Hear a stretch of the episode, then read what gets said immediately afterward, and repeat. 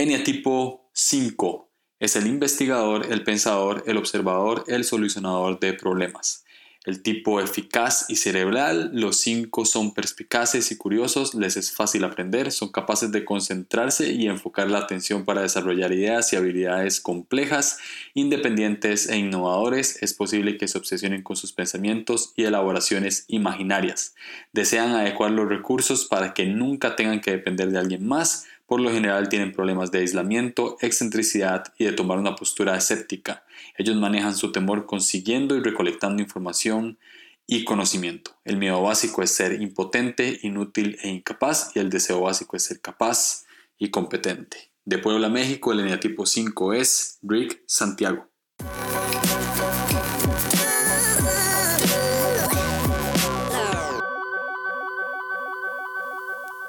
Qué no te presentas a la gente? ¿Quién es Rick? Pues bueno, ah, yo me llamo Rick Santiago, soy de México, de la ciudad de Puebla. Es un estado ah, genial, tenemos los mejores tacos del mundo.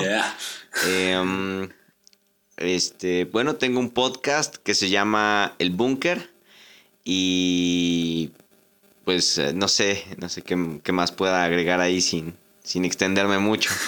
ah, está perfecto. Eh, bro, bueno, estamos hablando de, de Enneagram, de Enneagrama. Eh, iniciamos con esto. ¿Cómo, cómo, cómo conociste, cómo descubriste el Enneagrama? Ah, em, de, desde, desde pequeño, desde ah, que tenía 8, 10 años más o menos, siempre me ha gustado mucho la psicología. Siempre me ha gustado mucho estudiar acerca de, psicología por cuestiones de que mi mamá es maestra. Ella pues desde pequeñitos nos ponía a hacer como test de personalidad. Entonces, siempre tuve como que un, interés en esa, en esa área. De hecho, en mucho tiempo de mi vida consideré la, la idea de estudiar psicología.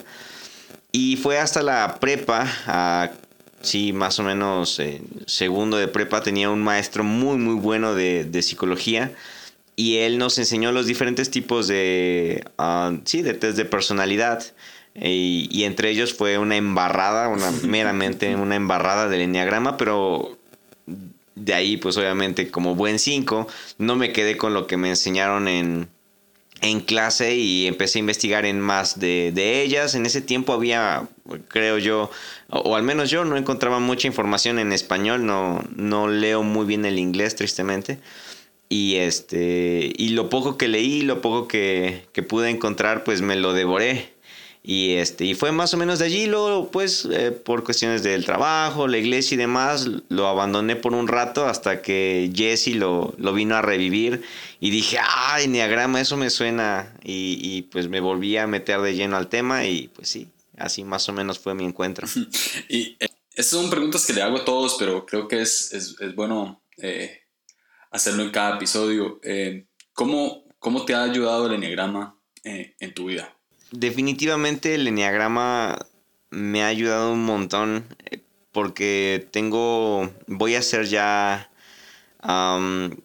voy a hacer ya dos años de casado y, el enneagrama me ha ayudado un montón en mi matrimonio, un montón, y cuando digo un montón es mucho, principalmente a, conocerme a mí, o sea, en muchas áreas, el, el saber cómo soy, por qué soy así, uh, por qué hago lo que hago, por qué pienso lo que pienso, por qué digo lo que digo, que muchas veces decía, ah, me estresa cómo soy. Pero al poderte conocer más, dices, ah, ok, no soy el único loco, no estaba tan mal, sino que así es mi personalidad. Entonces creo que es un proceso perfecto de aceptación, es un proceso perfecto de, de ok, si así soy, entonces mm, pues tengo que sacar lo mejor de lo que tengo en este eneatipo, tengo que sacar lo mejor de lo que puedo ofrecer y todos los defectos y errores que también cargo, pues tengo que saber cómo tratarlos, cómo disminuirlos, cómo, sí, cómo, cómo ayudar a mejorar en, en mis áreas de oportunidad. Entonces a mí el enneagrama me ha venido a, cambiar un montón de cosas, desde la manera de cómo veo al mundo, cómo veo la iglesia, cómo veo los programas de televisión, cómo veo todo, todo, absolutamente todo ahora en mi cabeza es enneagrama. No sé si es es una obsesión o qué es, pero ya es como que en automático. O sea, estás viendo, no sé, estás viendo, ah, buscando a Nemo y dices, ah, resulta que, no sé, este, Merlín es su 6, ¿no? Cosas así raras. Y, y, al principio es muy extraño, ¿no? Porque la gente, o por ejemplo mi esposa, eh, mi esposa era de, no, a mí no me pongas un número, no, no, a mí no me vengas con esas cosas, yo no soy un número y, así, pero cuando le empecé a platicar y, y, ella también empezó a leer y todo eso, dijo, ah, sí soy un número. Y ahora, esposa? Eh, ¿Qué número es tu esposa? mi esposa, como una gran mayoría de, de, de amigos que estamos en, en el grupo, Ajá mi esposa es un uno. Wow. Entonces, sí, de hecho, fíjate que es, es, bien interesante porque tú te animaste a hacer este podcast de entrevistar a cada eneatipo. Pero yo hace algunos meses tenía en mente algo parecido, pero era entrevistar a cada, a cada eneatipo, pero que todos tuvieran esposa uno. Ah. Y saber cómo viven ambos siendo pues una esposa uno, porque en serio son increíbles las esposas uno. Yo creo que vienen a cambiar nuestra vida por completo. Bro, tenés que hacerlo, tenés que hacerlo, tenés que hacerlo. Estaría bueno, aún lo tengo en mente. No, mi esposa es ocho. Entonces, yo soy nueve, ella es ocho, ya se sabe quién tiene las riendas de, de. No me molesta, para ser honesto. ok. Muy bien. Ah, pero es cool, es cool tener, tener, tener esposas. Uh, es cool tener esposas que les gusta el enneagrama. Mi esposa ya también, e, ella va a ser, eh, ella va a ser el tipo 8 acá. Entonces va a estar cool porque somos esposos y vamos a hablar un poco de esto. Va a estar entretenido. Hey, sí, me gusta. Y es interesante porque uno y ocho nos pegan porque nos aman. Yeah. Así son. yeah, nos pegan físicamente. Sí? No. Sí, sí, sí. Físicamente nos maltratan, pero nos aman. y así es, así es como, como el enneagrama vino a, a cambiar por completo mi vida realmente. Muy bien. Eh, por muy extraño que sea. pregunta aquí fuera, fuera del tema. Eh, dijiste que vas a cumplir dos años de casado. ¿Cuándo los cumplís? En octubre, precisamente, el 28 de octubre. Ah, el 28 de octubre, sí, decidimos casarnos por ahí de Día de Muertos eh, para, para mostrar vida. yo estoy a punto también de cumplir dos años el, ya, ya ahorita, el 13 de agosto. Oh, buenísimo, ok. Oye, ¿y cuántos años tienes tú, Julio? Yo, de verdad, no sé. Tengo 27. pero parezco de más. Yo sé que sí. Pues en tu foto de aquí, la verdad es que te ves muy joven y muy apuesto con esa barba. Ah, pero es porque mi esposa es fotógrafa y hace Photoshop. ok. ¿Cuántos años tenés? No corro con esa suerte. ¿Cuántos años tenés vos? Ah, 25, 25. Ah, 25. Ah, ok. Sí, mira. Ah, muy bien. Eh, ¿Cómo te diste cuenta de que, de que, de que eras 5? Ah, fue un proceso de mucha negación. Como todos. De hecho, de hecho, fíjate que, eh, y es curioso porque lo he platicado con varias personas, por ejemplo, con algunos nueve o con algunos otros cinco, y de hecho es curioso porque a veces yo me siento muy nueve. A veces yo, yo aún dudo y digo, si soy cinco o soy nueve, porque siento yo que hay algunas cosas que son parecidas, hasta que llega un punto en el que digo, ah, no, olvídalo, sí soy cinco. Cuando normalmente son las cosas malas. Entonces me di cuenta de que era un cinco desde la prepa, precisamente cuando eran los test de personalidad y todo eso. Y, y pues... Uh, mi profesor me acuerdo que nos dijo bien, miren, les voy a hacer un test, pero no se en los test porque son engañosos, depende de tu estado emocional actual y demás. Y por fin que toda la clase nos obligó a hacer un test. Hicimos el test y, y yo en el test salí como, no sé, con un 80% de 5, o sea, era muy evidente. Y aún así, pues como que no, no, soy cinco, no me quedé con eso y empecé a leer, empecé a investigar y demás y comparándolo con mi conducta dije, sí, sí soy así, odio a la gente, odio al mundo, me gusta estar en mi casa. y, y sí, principalmente me di cuenta en las cosas negativas del 5, no en las cosas positivas porque pues como buen 5 ah, dudamos mucho de de, de, nosotros mismos, de nuestro conocimiento, de lo que sabemos, todo lo cuestionamos, todo lo dudamos. Entonces fue gracias a las cosas malas del 5, a las descripciones negativas, que yo dije, sí, soy un 5. Y ya con el paso del tiempo y luego reforzando en estos años, nuevamente gracias a, a Jesse, que vine a, a, retomar con esos temas, leer el libro de Camino de Regreso a ti y demás, quedó más que claro que, que era un 5. Wow. Eh, entonces sí, sí te molestó sea el 5. Ah, sí, al día de hoy aún me molesta mucho. Sí, sí, te molesta todavía. Sí, sí, sí. Me molesta, obviamente, lo malo. Sí, sí, claro. Pero me molesta más porque me da envidia, por ejemplo, los siete, o me dan envidia los tres que son tan sociables, que son tan alegres, tan espontáneos, que yo digo, ¿cómo quisiera ser como ellos? ¿Cómo quisiera ser como Benjamín y Sam? Sí, exacto. Sí, sí, sí, que son tan sociables y pueden platicar y todo lo que dicen es gracioso y ah, son increíbles. Yo lo, la verdad es que yo los envidio, ¿no? Hasta cierto punto. Porque pues mi personalidad no es así. Yo soy de esas personas que escriben algo o envían un texto y, es, y te dejan en visto y es como de, oh, ¿por qué hacen eso? pero bueno, es cosa que ya luego te vas aceptando y, pero, y eh, ves las cosas buenas del 5. Me, me, parece que sos, sí sos gracioso. eh, ah, tengo una serie de preguntas eh, random aquí. Eh, una serie de preguntas que, que pueden ser, puede ser que no, puede ser que sí, pero son muy generales de los 5. Ok. Ok. Vamos a ver si te identificas. Puede ser que no. A, veces fallo, a veces fallo, a veces no fallo, pero vamos a ver si, te identificas. ¿Tenés una asombrosa habilidad de ver las cosas de manera objetiva, sí o no?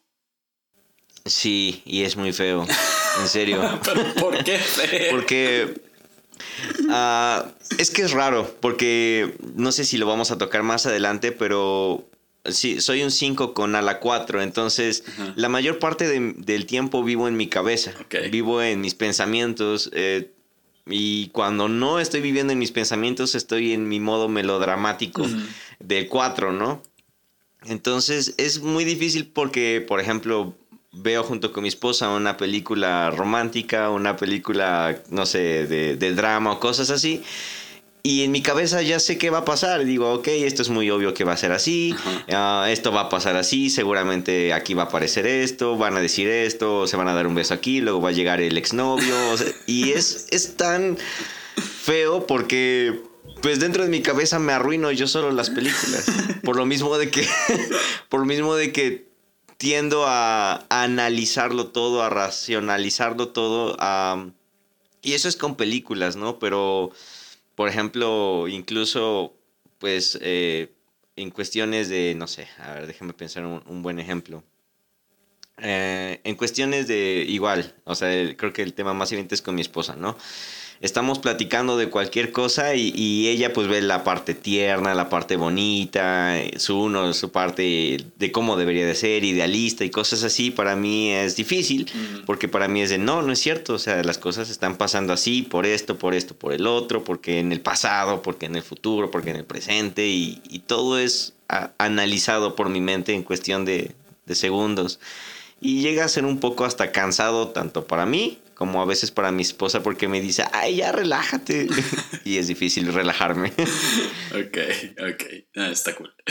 Eh, ¿Sos un Google humano para tus amigos? Ah, sí.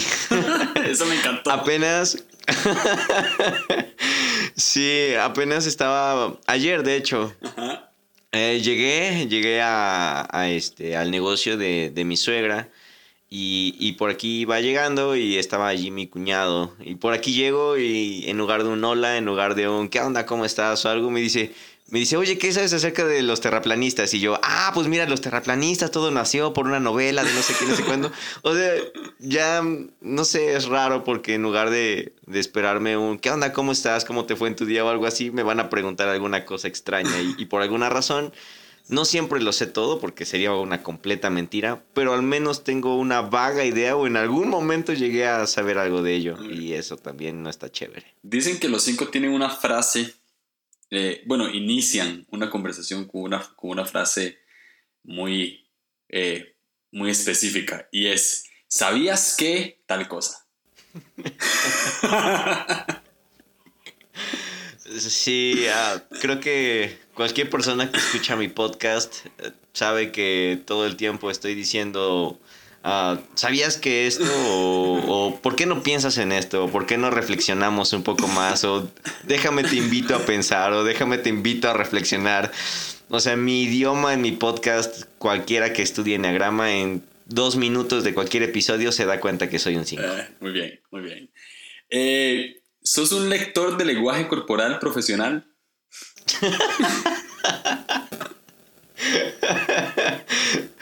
amo, amo a, a, por ejemplo, las películas de, de Sherlock Holmes. ¿Las has llegado a ver con Robert Downey Jr.? Eh, no, pero sí las quiero ver. Ah, pero, okay, pero no importa, dale, dale con el ejemplo. Ok. Eh, así, literalmente, Sherlock Holmes era un 5. Y, y sí, eh, es como, como que es algo que lo haces ya de manera inconsciente. Ves a alguien y, estás viendo, ¿y por qué tiene la mirada agachada? ¿Por qué tiene la espalda encorvada? ¿Por qué tiene las manos en el bolsillo? Seguramente le pasó esto, seguramente viene así, seguramente esto, seguramente el otro. A diferencia del 2, que el 2 sabe cómo ayudarle, lo malo del 5 es que lo sabemos o, lo pensamos, pero lo dejamos como de, ah, pues pobre de él, ¿no? ya, ni modo, adiós. Entonces, eh, no está chido ser, ser como un psicoanalista, pero es emocionante cuando lo descubres que das en el clavo y dices, ah, sí funcionó y te alientas a hacerlo más seguido. Cool, cool, cool. Me gusta. Creo que está empezando a gustar mucho los 5. Eh, ¿Te da miedo uno de tus, de, tus miedos es no tener la información suficiente o no informarte lo suficiente en cualquier tema. Ya. Si hay algún 5 escuchándome, yo te entiendo lo que es tener 30 pestañas abiertas en tu Chrome o en tu Safari, yo, yo te entiendo perfectamente que estás leyendo un artículo y ese artículo encontraste una palabra y luego abriste esa palabra y encontraste otra palabra y abriste otra pestaña con esa palabra y luego encontraste otro término raro y lo estás buscando también.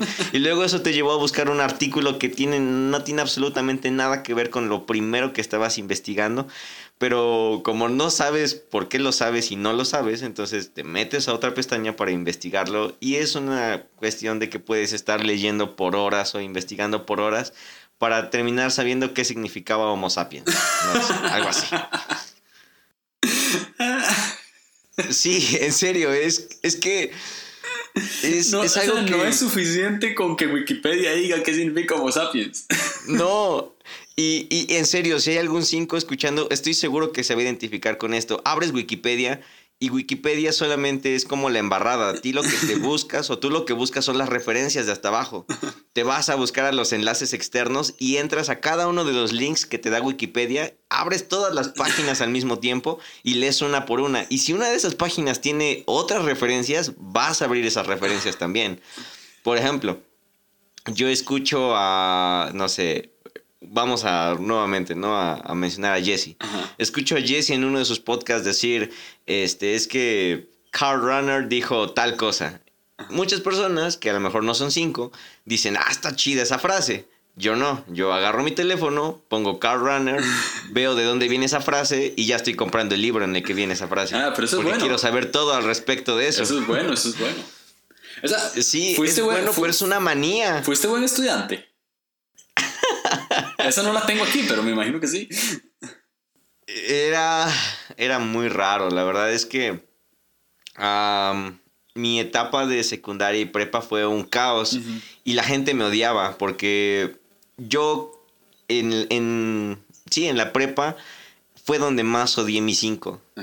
Porque yo veía, ya sabes, a todos los chicos ah, saliendo con chicas, teniendo muchas novias, siendo populares, eh, no sé, estando en todas partes, los invitan a fiestas, los invitan a, salir, a, no sé, a, muchas cosas.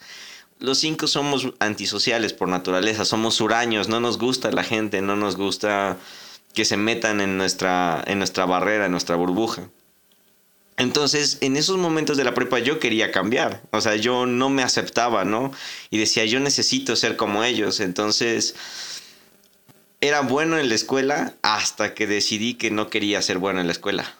Y empecé a faltar a las clases porque me metí a jugar fútbol o, estaba todo, todo el tiempo en las canchas jugando voleibol. Me volví muy bueno en el póker, por ejemplo. Ah. Eh, sí, era interesante y allí va nuevamente la parte de, de ya sabes, psicoanalizar las, los gestos, las caras, los tonos de voz, todo eso. Y, y, aún así me persigue, ¿no? Porque pues así somos. Sí pero no podría decirte que era un buen estudiante, porque la verdad es que incluso, ah, y bueno, gracias a Dios que mi mamá ya lo sabe, pero, pero estuve a punto de perder el, último año de preparatoria porque reprobé, el máximo eran cinco materias y yo reprobé siete. Ah, reprobé siete, estuve a punto de perder el año, pero por gracia divina me permitieron hacer extraordinarios y ordinarios y terminé sacando un mejor promedio que muchos que sí entraban a sus clases. Ah, Entonces, ah, era como un ñoño de esos que todo el mundo odia. Exacto. Moraleja, si sos cinco, falta a tus clases y volver... No, no.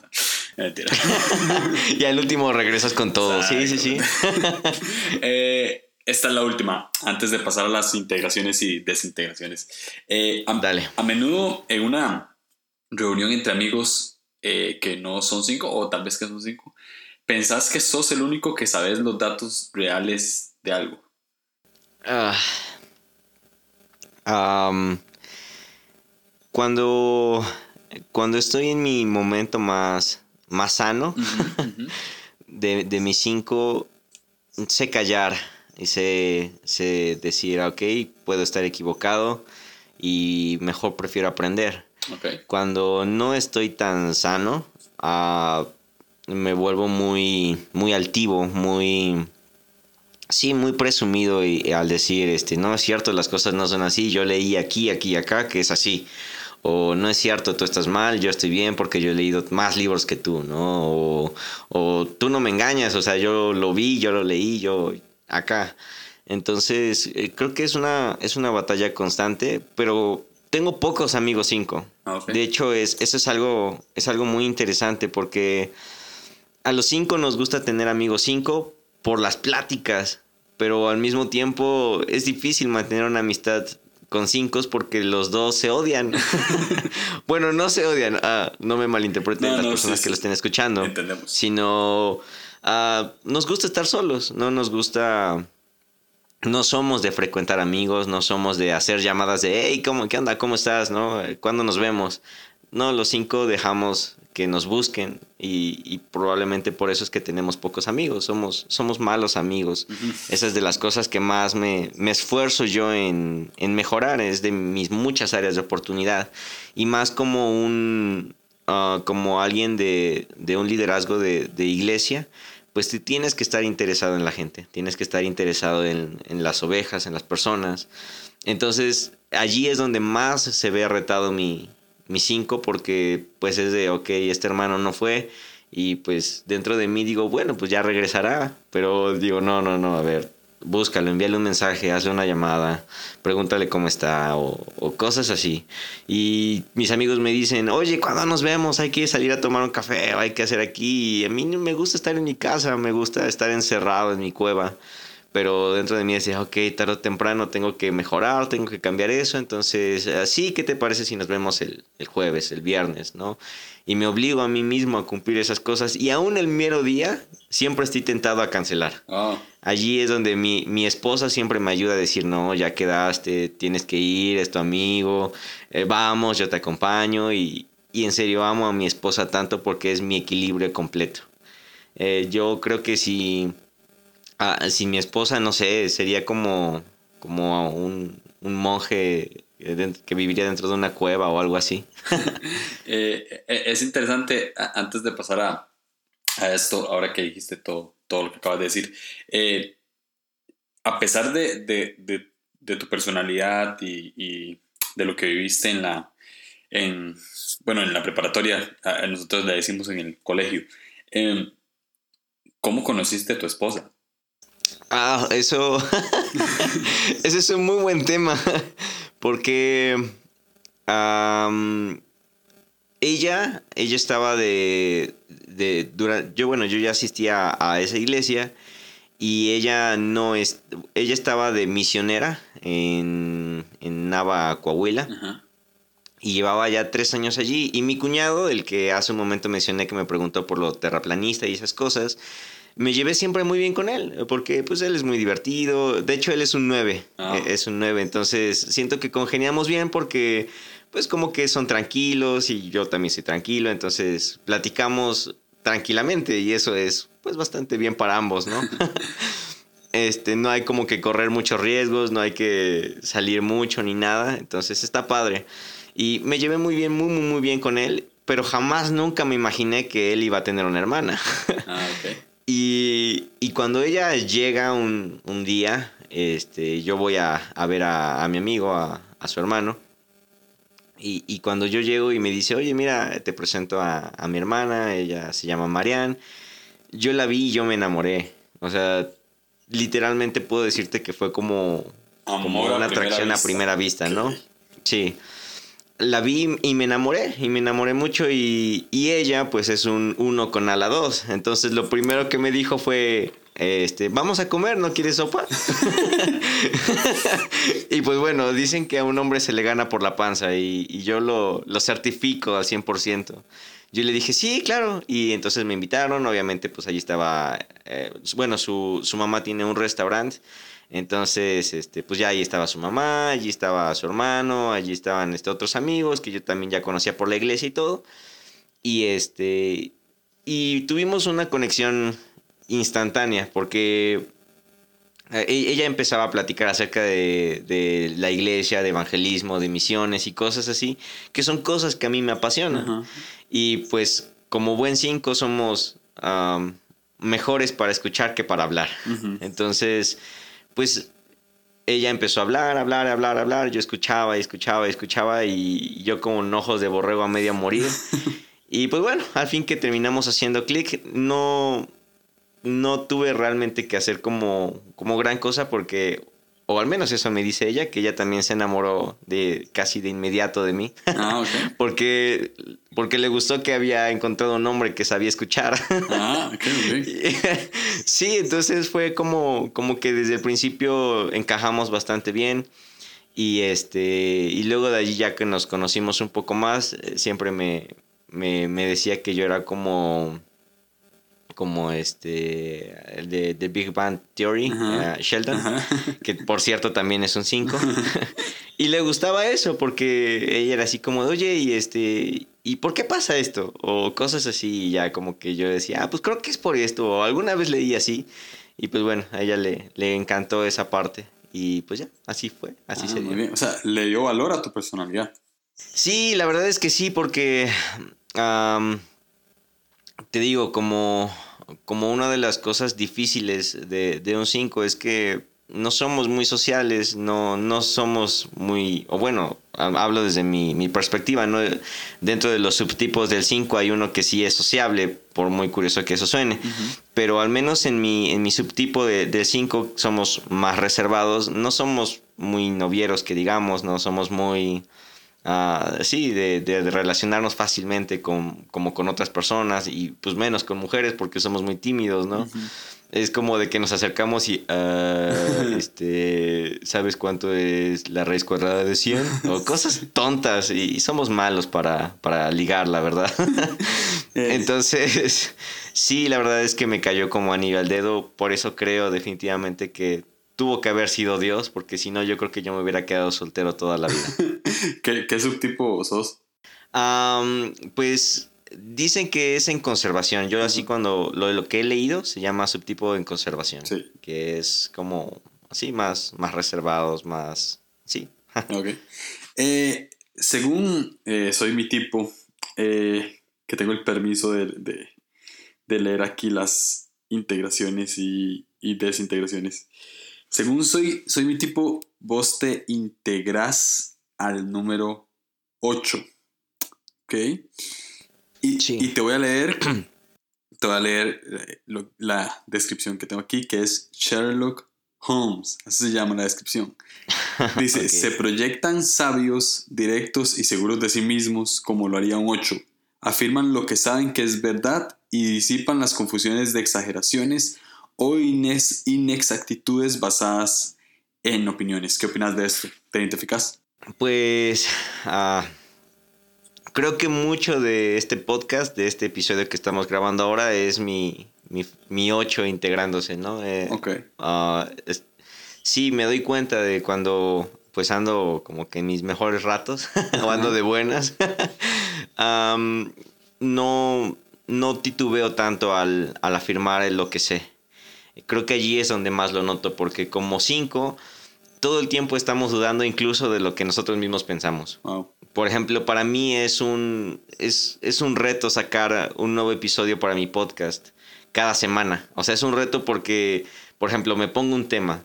Y entonces ya que voy a, a grabar mi tema, digo, pero ¿y si esto no es así? Y entonces me tengo que poner a investigar nuevamente de que esté seguro de que lo que voy a decir está bien o está correcto.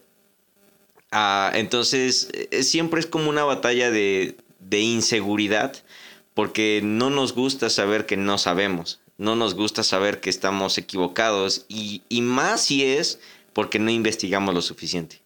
Entonces, la flecha 8 o, mi integración hacia el 8 lo noto más cuando me siento seguro, cuando hablo con seguridad, cuando puedo afirmar las cosas no de tal modo que se impongan, sino así como de, es así porque yo lo digo, no, no, no, sino con seguridad de decir, ya lo investigué, ya eh, tengo al menos, aunque a lo mejor la información aún le falte mucho, pero al menos en mi cabeza, al menos en mi conciencia, ya estoy tranquilo de que investigué lo suficiente para hablar con autoridad en el tema. Y de hecho, Ah, no me lo vas a creer, pero a pesar de que he leído el libro del Camino de Regreso a ti y, este, la sabiduría del Enneagrama y, algunos otros artículos y demás, para esta entrevista tuve que volver a leer acerca de mi eneatipo. Porque quería estar convencido yo mismo de que estaba seguro de lo que iba a decir. A pesar de que pues los llevo leído o estudiando pues ya por, por algún rato, ¿no? Y así somos. Pero, pero sí, creo que te puedes dar cuenta y, aquellas personas que tengan un amigo, un familiar 5 o si tú eres un 5 que nos estás escuchando, te vas a dar cuenta de que estás sano o estás por buen camino cuando tienes seguridad en ti mismo, cuando tienes seguridad en lo que estás diciendo, cuando tienes seguridad para enseñar, cuando tienes seguridad para compartir tu conocimiento, eh, que desde el el simple hecho de compartirlo ya es, eh, es, un, es una muy buena señal, porque los cinco somos, eh, eh, se me fue la palabra, es este, codicia, si no me recuerdo, que queremos acaparar más y no lo queremos guardar a nosotros. Entonces, un 5 que está compartiendo y lo está haciendo con seguridad eh, es, un, es una muy buena señal de que está integrándose bien hacia su 8. Ya, eh, de hecho, eh, algo bueno de que, de que sea 5 es que, y para nadie es un secreto, los que escuchamos tu podcast, es que generas muy buen contenido porque estudias tan bien lo que vas a decir que, que lo haces muy bien. Entonces es, es, es como tu integración al 8 y está súper bien. Gracias, ese es mi reto. ah, muy bien. Eh, ahora tengo la desintegración, esta es la parte que no nos, ah, no nos gusta. Doctor House puso aquí, eh, creo que ese, es el primero, es el primer eniatipo que veo que le puso eh, personajes a las descripciones. Doctor House dice, al no encontrar una respuesta o lógica alguna a su estrés, se dan por vencidos y se dejan llevar por sus impulsos, recurren a los patrones adictivos del 7 para evadir el dolor y adormecer los límites de sus mentes. Ah, ¿Cómo te sentís cuando estás desintegrado? Ah, cuando, cuando estoy desintegrado, estreso a mi esposa. Ah. Creo que es la más clara señal. Ya, me pasa lo cuando mismo. Estoy desintegrado. Cuando estoy desintegrado, bueno, ya, ya lo había comentado, mi esposa es un uno. los uno, o una de dos, eh, tienen una relación amor-odio con los siete. O los pueden amar porque, pues igual, la flecha de, integración de los uno da hacia el siete y, se pueden encontrar y hacer un, una relación muy divertida, muy aventurera, muy, pues sí, muy Mm, muy espontánea, ¿no? O pueden odiarse porque el 7 es, es, distraído, el 7 le falta concentración, ah, todo el tiempo está pensando en otras cosas, no, no, no se enfoca muy fácilmente. Y pues eso con un 1 es, es un choque total. Entonces cuando yo estoy desintegrado hacia, hacia mi 7, ah, normalmente hay, hay problemas en casa. Y, y, eso es, es difícil porque pues ella a lo mejor, este, no sé, está apurada haciendo algo, ella está enfocada en, no sé, en dejar la casa limpia, ¿no?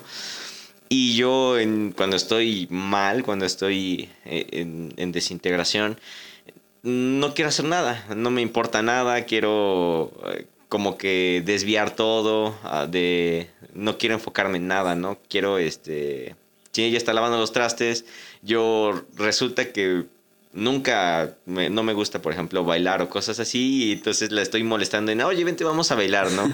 Pero realmente lo que quiero es, este, como que romper la tensión, romper la, uh, romper como lo sí, como el enfoque, o sea, lo que quiero simplemente es, es distraerme y pues paso a, a, romper el enfoque de ella y pues eso es un problema. Sí, entonces... Perdón. No, no, no, dime, dime. No, que a mí me pasa... Eh, a mí me pasa porque, bueno, soy nueve, entonces el, el pecado del nueve es la pereza. Y a mí me pasa justamente lo mismo cuando no quiero hacer nada pero las intenciones, esto me parece curioso, que las intenciones de nuestra personalidad son distintas. Vos lo haces para distraerte, yo lo hago para, para evitar el conflicto o para volver a, establecer la paz. Entonces, cuando mi esposa se enoja porque, porque yo me he hecho, digamos, o sea, no hago nada, eh, mi, mi reacción es empezar a hacer exactamente lo mismo, a tratar de divertirla para para tratar de volver a, generar esa paz. Entonces es muy curioso en cómo se hacen, cómo, cómo, cómo se puede hacer este tipo de cosas en diferentes eneatipos, pero viendo cuál es la intención detrás de. Entonces está muy cool. Exacto. Exacto. Y sí, de hecho, eso es lo, lo primordial que debemos de, de, tener claro desde el, bueno, en la parte del enneagrama, ¿no? Que no es lo que hacemos, sino el por qué lo hacemos. Es, es, como lo, es como el primer paso para saber, para descubrirte a ti mismo, ¿no? Dejarte de enfocar en lo que estás haciendo y sino preguntarte por qué rayos lo estás haciendo. y sí, mi, mi flecha de, de, desintegración normalmente es porque quiero desahogar mi cabeza. Cuando, por ejemplo, uh, batallo mucho con ansiedad por muchas cosas, porque todo el tiempo estoy pensando, estoy pensando en en, qué va a pasar, estoy pensando en que algo no sé y, en que algo no tengo como que algún, tengo cabos sueltos o, cosas así, batallo mucho con la ansiedad. Entonces, cuando de plano ya no doy una, me desintegro hacia el 7 y lo único que quiero simplemente es como despejar mi cabeza como un Express, quitarle la, la, válvula y sacar todo, pero lo saco pues mal, ¿no? Porque lo saco por medio de... Mmm, como de, ¿cuál sería la palabra? Como de ignorar las cosas, o sea, como como desapegarte de todo y cuando es todo es todo y eso es un problema porque dejas de ver de manera objetiva, de manera real las cosas y, empiezas a tomarlo todo a juego, todo a broma, al grado de ser chocosos, de ser irritantes y es, es, es todo un reto. Ah. ¿Y, y cómo, cómo salís de ahí? O sea, ¿cómo, cuando, identificas que estás desintegrado y, decís, ay, bro, estoy, estoy, estoy, estoy mal, tengo que cambiarlo? pues a mí me funcionan varias cosas. Dependiendo qué tan grave esté el asunto y en dónde esté. Por ejemplo, me pasa mucho, eh, no soy muy bueno para las fiestas. Eh, estoy allí mm, una hora, eh, ya mucho y, luego de ahí me, empiezo como a engentar, a saturar y, huyo. Y empiezo pues a hacer eso, ¿no? Empiezo como que a ponerme ansioso, empiezo a quererme como, ponerme como hiperactivo. Cuando estoy en esos momentos, lo que más me ayuda es que me encierro en el coche, respiro profundo, me hago consciente de lo que estoy haciendo y del por qué lo estoy haciendo. Digo, ok, ando mal. O sea, estoy mal porque pues tengo que saber disfrutar de la gente, tengo que saber amar a la gente. Y, y esta es una experiencia bien, bien triste y, y, bueno, la voy a, a contar. En el... A mi, mi, esposa es un, es un 1, pero tiene su flecha de integración 7 muy, muy, muy marcada. O sea, ella eh, es una persona muy sociable, es una persona muy alegre, es muy graciosa, es muy divertida, es muy aventurera, le gusta mucho estar con la gente. Por eso es mi equilibrio perfecto, porque si, si no fuera así, en serio, no sé, creo que no tendríamos cero contacto con la humanidad. Entonces, en su cumpleaños, yo le dije, oye, ¿qué quieres para tu cumpleaños? Déjame consentirte, ¿quieres que te invite a comer? ¿Quieres que salgamos a algún lado, que vayamos a pasear a algún lado? ¿O quieres una fiesta, invitamos a tu familia? Y en ese momento, cuando ella me respondió, me arrepentí por dentro, pero dije, bueno, ya no hay vuelta atrás. Ella me dijo, sí, estaría bien una fiesta. Y yo dentro de mí, de, no, ¿por qué? ¿Por qué pregunté eso? pero dije, ok, la amo y lo vamos a hacer. Entonces hice una fiesta y creo que este fue el momento más clave en el que dije, tengo que conocerme más y tengo que saber cómo mejorar porque esto no está bien. Estaba en, la fiesta de cumpleaños de mi esposa y yo estaba afuera. O sea, no estaba con ella. Ah, estuve con ella una hora más o menos y luego empezó a llegar a gente y más gente y más gente y más gente y, y mucho ruido, la música, las risas y todo eso y yo no aguanté. Tuve que huir de ahí. Y, me salí, me salí de, del lugar y, enojado, estresado, frustrado, como ansioso. Y fue bien difícil porque, pues digo, en ese momento que me cayó el 20 dije, o sea, es el cumpleaños de tu esposa. Sí. O sea, es el cumpleaños de ella. No puedes estar aquí afuera. Estaban, imagínate, estaban partiendo el pastel y yo estaba fuera de su cumpleaños. ¿Te imaginas eso? Ah. O sea, así de mal un 5 que no está sano, así se puede ver. Así de egoísta, así de... Ah, sí, así de ah, enfermo, ¿no? Así de insano. y ese momento fue tan clave para mí que dije, necesito, necesito cambiar. Necesito saber cómo sacarme de esta flecha de desintegración, necesito cómo sacarme de todas las cosas malas de del 5 y cómo mejorar. Lo primero que hice fue encerrarme en el coche, respirar profundo y orar.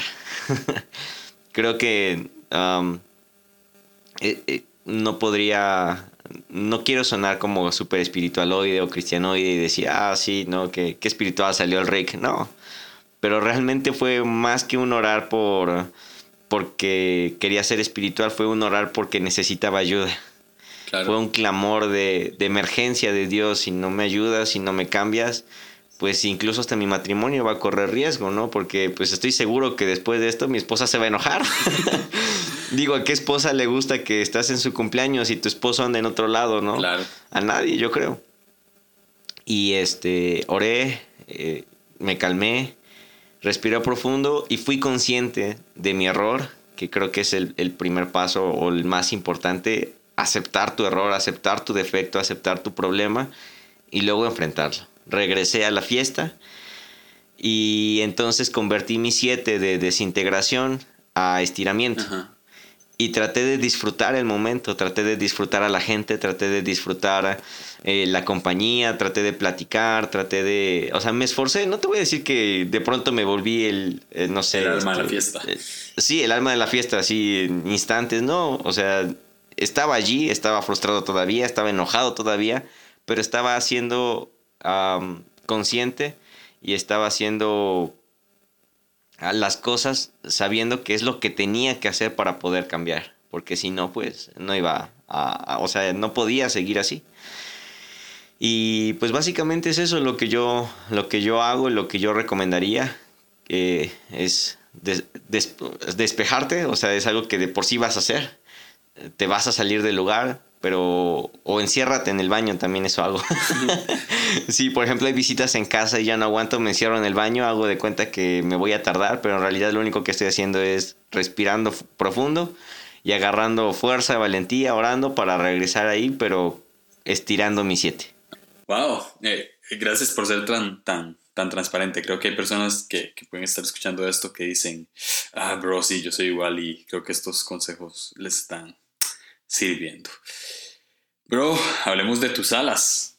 Eh, el 5 tiene dos alas, como todos los números. Tienen el ala 4 y el ala 6. Vamos a hablar primero del ala 6 porque vos sos ala 4 y puede ser que, que, que hablemos un poco más del ala 4. Eh, el ala 6 es más extrovertido, más leal, ansioso, escéptico, científico y cauteloso. Conecta más profundamente con grupos o equipos. La desconfianza o el escepticismo hacia los demás pueden llevarlos a, a decidir mantenerse al margen de las circunstancias o a retirarse aún más. Bueno, por lo que estás contando, has tenido cierta a, las 6, ¿no? Así es, sí. Sí. Sí, definitivamente tenemos una ala que es la principal, pero no significa que no tengamos de la otra. Entonces, cuando yo más noto, o en las cosas que yo más noto mi, mi ala 6, creo que es en la parte de la lealtad. es, una palabra que, que, yo digo muy constantemente y, y en serio, si mi esposa estuviera aquí, ella se los podría asegurar por completo. Entonces, eh, para mí el tema de la lealtad es, es como mi, no sé, puede, puede ser como mi kriptonita. Porque si de por sí soy una persona de no muy sociable, si luego, pues por ejemplo, las pocas personas que, que llegan a entrar a, a mi vida o, o, que, pues sí, yo les llego a permitir el, el acceso a, a, a la casa, a, quién soy, a, sí, a, mi intimidad, por decirlo así. Y esas personas llegan a, lastimar o a, o a herir nuestra, bueno, mi confianza. Es un golpe muy duro. Es, es muy difícil para mí eso, porque pues bueno, o sea, de por sí son pocos y que dentro de los pocos llegue a pasar algo es, es un momento como pues sí, difícil. no sé cómo explicarlo. Sí, sí, y, y luego, por ejemplo, ¿no? E igual, nuevamente, mencionando el tema del matrimonio, o sea, no sé si sea todos los uno, pero al menos los uno que conozco son, son personas que, que hablan muy, a veces muy golpeado, no, no, no cuidan del todo sus palabras. Y este, y entonces muchas veces como que no, no, no, lo piensan, a lo mejor, por decirlo así. Y, pues ellos están platicando, ¿no? Entonces, un claro ejemplo, nuevamente. Me pasa con mis suegros, ¿no? Eh, resulta que yo a lo mejor en esta semana no, no, lavé, no lavé los trastes, un ejemplo. Y entonces mi esposa pues platicando de lo más normal, porque para ella es normal, porque pues son sus papás, así como, no, es que esta semana estábamos haciendo esto y el otro y así, y Rick no lavó los trastes.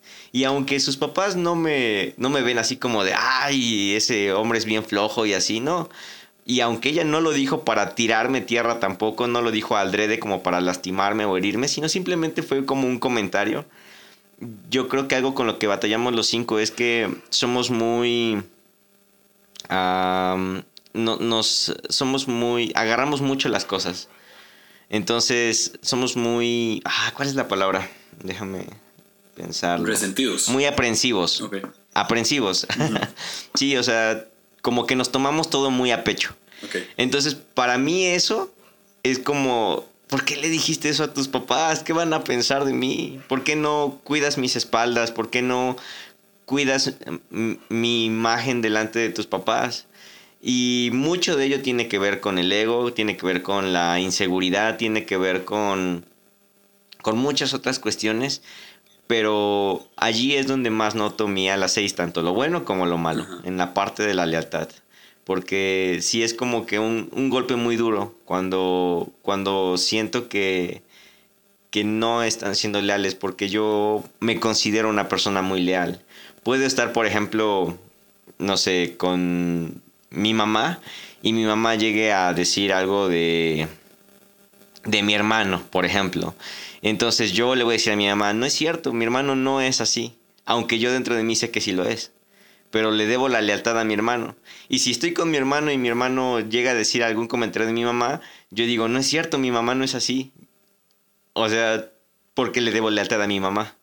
Y entonces es un tema de la lealtad que, pues, a mí me gusta porque siento que es un atributo muy bueno, pero al mismo tiempo puede ser como ah, un tanto paranoico, porque sumadole a eso el 5 de que siempre queremos saber, es como de ching, ¿qué estarán diciendo de mí? O por ejemplo, si yo le envío un mensaje a alguien y me deja en visto o, me responde con un jajaja o algo así, dentro de mí es de chin. Dije algo incorrecto, habré dicho algo mal, y si ya no va a ser mi amigo, y si ya no me escribe, y si ya lo perdí, o sea, porque queremos saber todo. Queremos saber qué es lo que está pensando esa persona exactamente. Y por la parte de la lealtad es de chin, y si ya no, y si ya no hay ese vínculo, y si lo perdí, y, y si esa amistad se perdió, entonces puede ser muy peligroso, pero cuidándolo, siendo sanos, creo que es un atributo muy, muy bueno para tomar de parte de mí a las 6. Sí, me siento muy identificado con eso porque mi desintegración es al 6. Y, y, cuando, estoy, cuando estoy en mi lado malo, eh, me pasa justamente lo mismo de que tal vez alguien tiene razón digamos, que mi esposa tenga razón con respecto a algo que hizo una persona, pero si yo quiero a esa persona, entonces trato de defenderla. Tras de eso se suma con mi nueve de, que, de evitar el conflicto, ¿verdad? Y, y, de, y de traer reconciliación, pero también eh, me desintegro a esa parte mala, por decirlo así, eh, no sé si me explico, a esa parte mala como el 6 de la lealtad y el, de la inseguridad de perder a un amigo más o así. Entonces, eh, de hecho, me cuesta mucho dejar ir a, dejar ir amigos o, ir a gente digamos, que, se enojó, que se enojó un amigo o algo así. Entonces sí, me siento muy, muy, muy identificado con eso y, estoy, estoy tratando de ver cómo es, eh, estoy tratando de poner en práctica mi, mi estiramiento del 6, porque sí, soy súper, soy súper, eh, me pasa que sí, soy súper inseguro o súper dudoso o cosas así. De hecho, en, cuando es la hora como de tomar una decisión eh, simple, una decisión eh, tonta, como qué vamos a comer o algo así, yo soy súper dudoso, o sea, soy súper dudoso porque, entonces, que decían otros, lo bueno es que soy nueve, entonces me acomodo fácilmente, entonces si quieren comer eh, pizza, como pizza, si quieren comer hamburguesas, como hamburguesas, entonces eso me da igual, pero sí es muy interesante. Que de hecho es lo que te comento, que muchas veces como que hasta puedes, o sea, si no, si no te interiorizas bien las cosas, puedes sin problemas confundirte con un 5 o con un 9, ¿no? En, en, los diferentes casos, porque por ejemplo yo soy igual. O sea, mi esposa, que es un 1, son personas rápidas, eficientes, dadas hacia, hacia hacer las cosas y hacerlas bien. Entonces si ella me dice, oye, puedes, no sé, este, lavar los sillones, yo me voy a tardar. Porque voy a pensar, pero bueno, obviamente, ¿no? Como que viendo la perspectiva, tú lo haces como el, el chin, este, ahí voy poco a poco, o, como que tardas en, tomar la decisión, entrar en la acción. Yo tardo porque estoy pensando en, ok, ¿qué jabón voy a usar? Exacto. ¿Con cepillo chico o con cepillo grande? Si luego con el cepillo grande, muy probablemente voy a rasgar y voy a sacarle hilitos, mejor con el cepillo grande, pero si el cepillo grande hace una mancha más grande, entonces ¿qué jabón uso? Uso cloro, uso... Y tardo 10 minutos pensando en cómo hacer bien las cosas. Entonces sí es como, como padre interesante este cómo podemos llegar a hacer las mismas acciones, pero por, por diferentes motivaciones. motivaciones. Sí, de hecho. Sí, está muy interesante, eso está muy chido. Eh, a la 4. Eh, creativos, humanistas, sensibles, empáticos, retraídos, y ensimismados. Los pensamientos se conectan a los sentimientos para crear energía y expresión. Pueden refugiarse aún más en sus, en sus fantasías mentales. Se sienten incomprendidos. ¿Qué tal, Rick? Ah, mm, yo al principio pensaba que era un 4. Después pensé que era un 9 y es como que la batalla ya más constante que tengo, en si soy un 9, un 5 o así. Pero lo primero, lo primero, yo daba por sentado que yo era un 4. Pero ya después descubrí que esa era mi ala. Y, y, es bien raro porque, por ejemplo, Jesse, que es un 4, luego cuando llega a mencionar o a decir ciertas cosas, yo digo, ah, yo soy así. o sea, yo lo entiendo, ¿no? Yo, yo puedo o sea, puedo saber lo que él está pasando o sintiendo. Por ejemplo, eh, eh, él habla mucho acerca de que es una persona con mucha imaginación. que tiene una imaginación muy poderosa. Lo menciona muy seguido. Y yo lo entiendo porque, ah, pues sí, los cuatro sumado con la parte 5, que por una parte vives en tu mente, en lo racional, y por otra parte vives en tus emociones. Entonces, por ejemplo, si yo me estoy yendo a trabajar eh, en el auto manejando, en cualquier instante, con cualquier raro movimiento, o si se me mete alguien en, en un carril, mi mente ya empezó a divagar en ¿Cómo sería si en este momento yo me frenara y el coche se volteara y de pronto me muriera? ¿Y qué estaría pasando a mi esposa? ¿Y, cómo, y cuánto lloraría mi esposa? ¿Qué dirían en mi funeral? ¿Quiénes irían? Vendría, por ejemplo, este, Quique Brenes desde Costa Rica, vendría Julio Navarro a mi funeral, porque pues también los cuatro somos muy bueno, en, mi caso, mi ala 4, somos muy ensimismados, ¿no? Lo acabas de mencionar. Somos muy de yo soy importante, yo, yo sobresalgo, yo este, valgo la pena o, soy especial y, este, y pues la gente ah, me ha de querer, ¿no? O cosas así. Entonces, es bien rara mi a la 4. Eh, me encanta mi a la 4 porque es una batalla eterna. Porque por una parte, soy súper racional por mi 5. Y por otra parte, soy súper sentimental. O sea, creo que eso es algo que también le encanta a mi esposa de mí. Porque sin problema puedo ver una película romántica y, estar todo así, este, no sé, todo dramatizado de no manches, no manches, se va a morir y le va a poner el cuerno y, y pues me emociono con ella, ¿no? Porque yo creo que los cuatro podemos ser muy empáticos. Al ser muy emocionales podemos ser muy empáticos eh, eh, al imaginarnos lo que la otra persona puede estar sintiendo. Ah, si ves al personaje que está sufriendo porque le pusieron el cuerno, en tus emociones tú sientes cómo es que le hayan puesto el cuerno, tú sabes es, lo que está sintiendo, lo que puede pasar y, y, tu empatía te ayuda a dramatizarlo en tu vida también. Entonces a mi esposa le encanta eso porque sin problema podemos ver una película romántica, una serie melodramática y cosas así y ella sabe que no me voy a aburrir o que voy a decir como de, Ay, ya que ahora sale la sangre y las matanzas y, y la acción y cosas así. Que por otro lado a mí me encanta, ¿no? Por ejemplo, amo John Wick. O sea, el tipo mata a todo el mundo solamente por su perro y, eso me encanta, ¿no? Pero bueno, ese es otro tema. Entonces mi ala 4 está, está muy chida.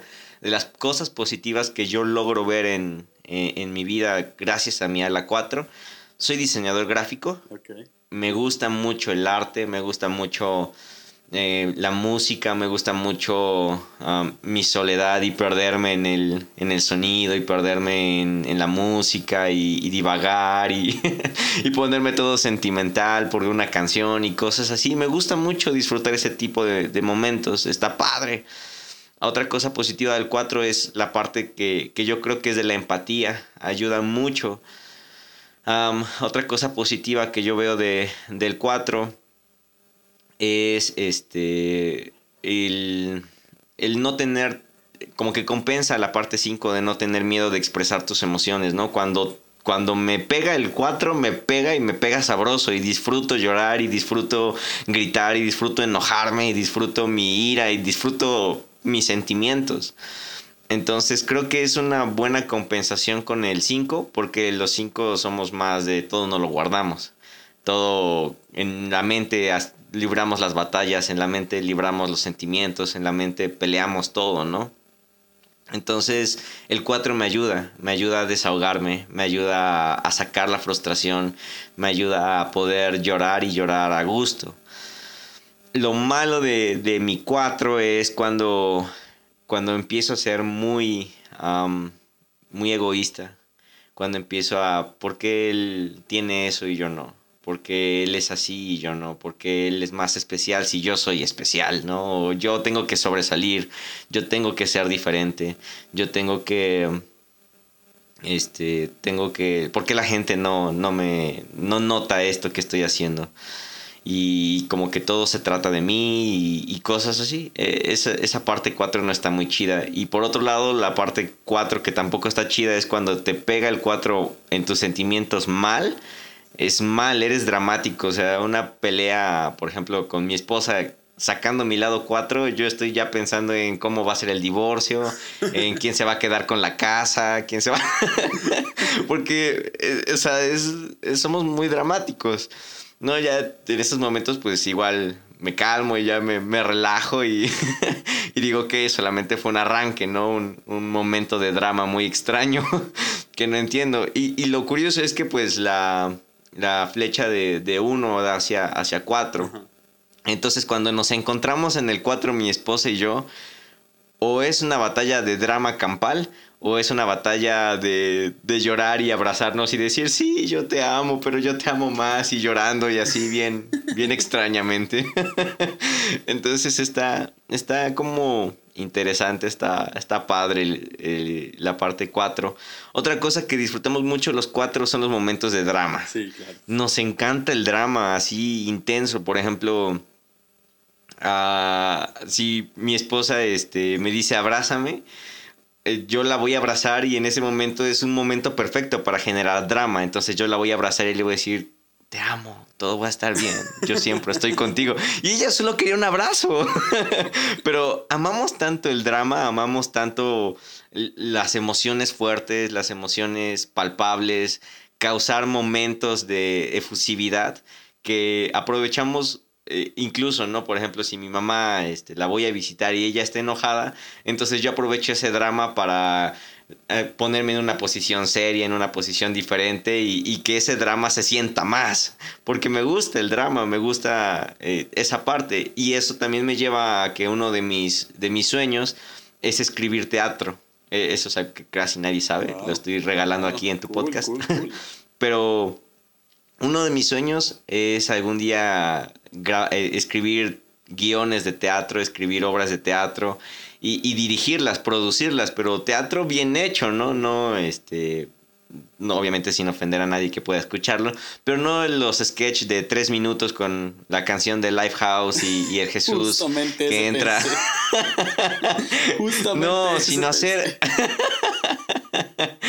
No, sino hacer una obra de teatro bien, como tiene que ser hecha, así, poder competir con, con personas que realmente pues se dedican a eso. Ese es uno de mis sueños uh, que algún día me gustaría hacer porque disfrutamos el drama los cuatro y más lo artístico y, todas esas cosas. Entonces es, es, muy bonito, es muy padre esa como compaginación de, de, lo racional con lo emocional porque la manera en la que vemos el mundo, o una de dos, o es 100% emocional o es 100% objetiva, dependiendo cómo estés de carácter. Puede ser que despiertes un día y decir, y decir, rayos, ¿por qué hoy el sol resulta que está más distante? ¿Acaso nos habremos apartado por las constelaciones? Y empiezas a divagarte en cosas científicas y raras. O puedes despertar un día y decir como que hoy el día se ve de color verde, como que tiene tonos verdes, como que siento que hoy es un día alegre y, dices, ¿what? como, ¿Cómo desperté así, no? Pero son, son cosas como que aprendes a disfrutar y, que sí, y que me gustan, tratando de rescatar lo bueno, ¿no? Porque pues ahí ya mencioné muchas cosas malas que hay que mejorar, que hay que cambiar, y que si hay algún 5 con mala 4 escuchándolo, en serio, yo creo que necesitamos esforzarnos por disfrutar las emociones, pero no explotarlas. Disfrutar de lo objetivo, ser objetivos, pero no ser 100% racionales, sino saber disfrutar el momento, saber disfrutar de tu enojo, saber disfrutar de tu alegría, de tu gozo, saberlo expresar, saber amar, saber mostrar tu, paciencia y al mismo tiempo pues dar, dar, compartir con, con, los demás lo que estás sintiendo, lo que estás pensando, eso es, es un buen reto. Muy bien, muy, muy, muy bien. Eh, es divertido. Los cuatro honestamente me caen muy bien. Yo, yo si tengo que escoger un número, yo escogería cuatro. Pero no tengo absolutamente nada de cuatro. O sea, ni flechas, ni integración, ni desintegración, ni alas. O sea, no paso ni por ahí. Entonces, es un sueño frustrado. Eh... Como a mí me, es un sueño frustrado el, 3, aunque mi flecha de desintegración y estiramiento puede dar al 7, pero te digo que envidio mucho a los 7. Por ejemplo, a Leo, a mi amigo Leo, que no sé si está escuchando, yo, yo creo y espero que sí, Leo, si estás escuchando esto, te mando un saludo y un abrazo y te envidio, envidio tu espontaneidad, envidio que seas tan divertido. Ah, en serio, es algo que yo quisiera aprender y, y ser más así. Leo es la voz perfecta de los podcasts. Leo tiene una voz angelical, dijo Andrés, y, yo lo comparto. Eh, hemos hablado de muchos, eh, hemos hablado de muchos personajes ficticios. Ha estado, bueno, Sherlock, está Sheldon. Eh, ¿Qué otro personaje ficticio conoces que sean cinco? Yo conozco uno que es el profesor de la casa de papel, pero vos conoces otro que, sea, que sea cinco. de hecho hay muchos, unos que me avergüenzan y unos que me enorgullecen, ficticios. Ok, por ejemplo, uno, de cada uno, uno de cada uno. por ejemplo, de los que me avergüenzan, eh, de los Simpson, el vendedor de cómics, ah, el, nerd que gordito de, de los cómics que él muchas personas, o bueno, en, blogs y demás cosas así, dicen que él es un 5 y pues sí, eh, viéndolo un poco su, su, su personalidad, yo creo que es un 5 y pues eso no está chido, ¿no? No está chido ese como estereotipo de del ñoño encerrado y, este y que se la pasa devorando cómics y cosas así, aunque creo que es muy real. Entonces es como, como algo que no, no me gustaría aceptar nada más así como de embarrada. Otro que no, no, no me late mucho es este. Uh, ¿Cómo se llama? Martin. Ajá, Martin, igual de Los Simpson. Ah, el, el, amor frustrado de Lisa. También es un 5 y pues también es como muy ñoño y muy soso en todo lo que hace y pues no está, no está nada chido. ¿Y el que te, de los, te enorgullece? De los que me enorgullecen es, por ejemplo, uh, Walter White de Breaking Bad. Es una mente maestra ese hombre y, en serio lo, yo me identifico y, al mismo tiempo podría decir como que admiro muchas cosas de él. La forma de predecir las cosas, de cómo van a pasar, es como algo que es como un sexto sentido, un don que, siempre ha anhelado desarrollar. El tener la capacidad de, podríamos decirlo así, como de predecir el futuro, pero no predecir de forma mística o, de brujería, sino de forma racional, por las reacciones de las personas, por las personalidades, por los, eh, los tiempos, por el clima, lo que sea. Siempre me ha gustado eso. Otra, otro de ellos es, y perdón si hiero alguna sensibilidad por ahí, pero por ejemplo la película de Sao, Jigsaw, ¿La has visto? Ah, no, no la he visto. Es que soy cristiano. No. sí, ya me destapé. No, no, broma, broma. Eh, es un, es un tanto gore, pero me gusta mucho por la trama, precisamente. Ok. Porque eh, Jigsaw es una mente maestra. Es, es, me encanta eso. Me encantan ese tipo de películas. De personajes que hace algo y no te das cuenta de lo que hizo. Es porque ya había pensado qué es lo que, que eso iba a ser necesario dentro de tres años o cinco meses o una semana. Y uno más como bohemio, como más con el ala 4, que es como la parte que digo, ese soy yo cuando estoy en mi ala 4 más, más alterada, que es la película de Amelie. ¿La has visto? No. No, no la he visto. Tampoco. No, no soy bueno. te hace falta barrio, Julio, te hace falta barrio.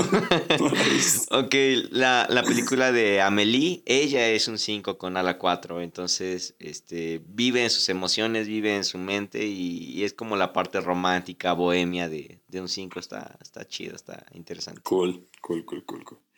Eh, personaje bíblico, que sea 5.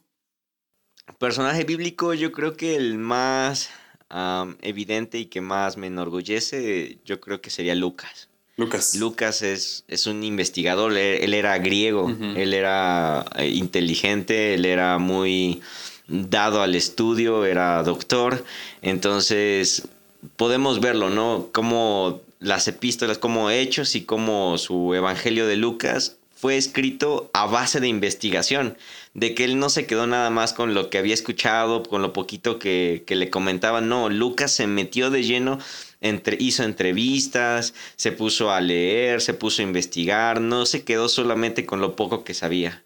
Y gracias a, a ese 5 tenemos el libro de Hechos, tenemos el libro de Lucas, del Evangelio de Lucas, que son una joya, porque tenemos más datos precisos, tenemos más información precisa, más información acomodada de forma cronológica, y pues eso es una obra maestra de un 5.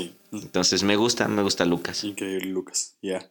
Eh, bro, vamos cerrando eh, sí, creo que ya me extendí bastante. Eh, te, digo, que estoy sano en mí ahorita en este momento. Si no, creo que hubiera durado 20 minutos la entrevista.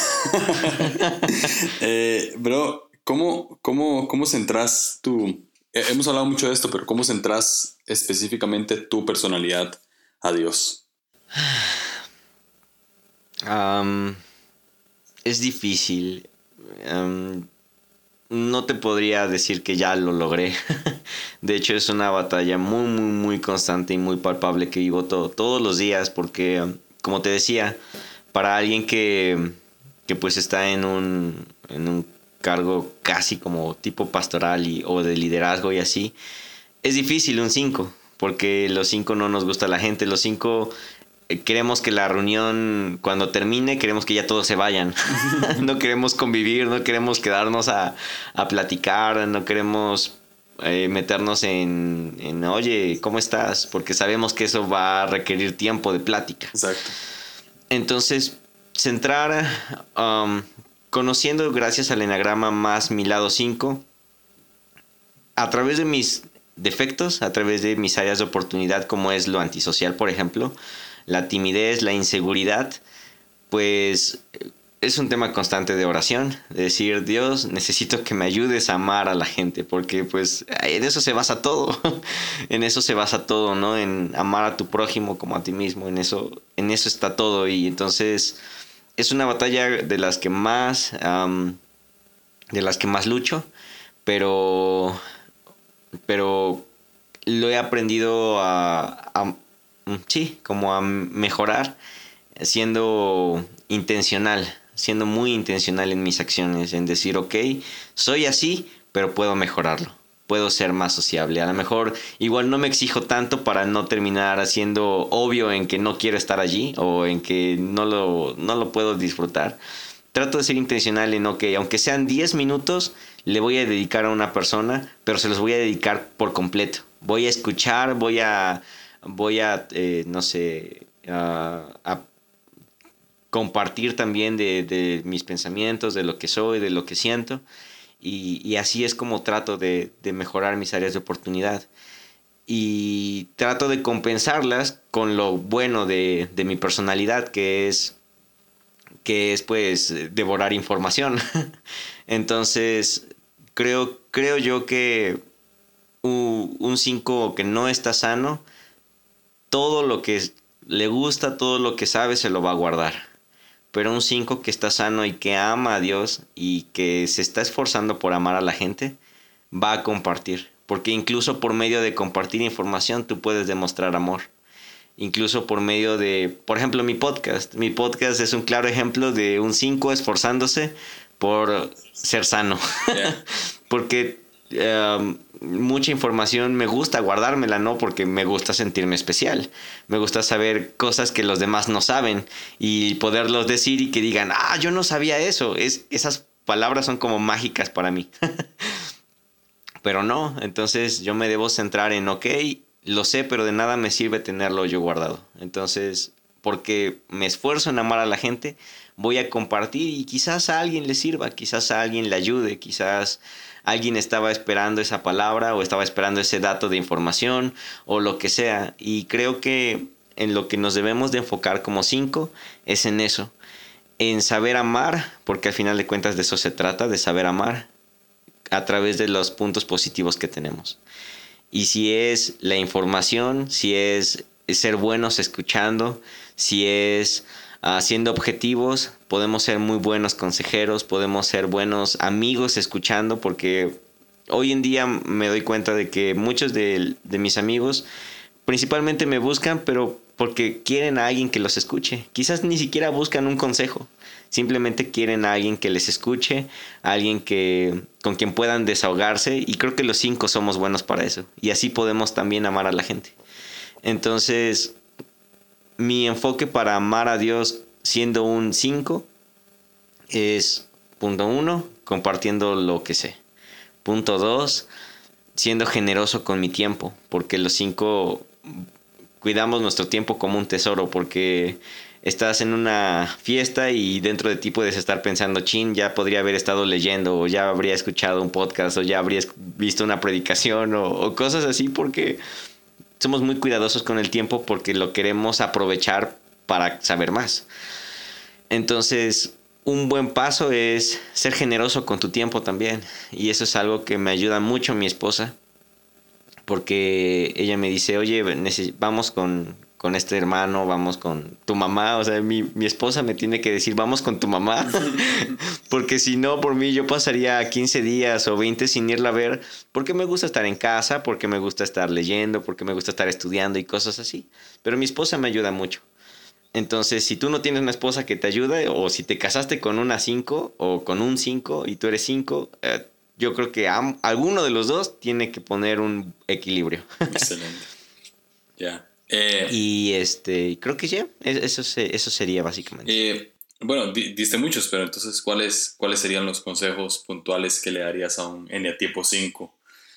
Ah, consejos sería ser generoso con tu tiempo, ser generoso con la información, em, no, no pierdas una amistad por querer ganar un debate, por querer ganar un argumento, porque los cinco con también el, el, ala 8, perdón, la flecha 8, eh, tanto lo bueno como lo malo del 8, porque no solamente porque sea integración tenemos lo bueno, sino también podemos llegar a tener cosas malas del 8, podemos ser muy, ah, muy demandantes o muy impositivos con, con la información de no, las cosas son así porque así lo digo yo.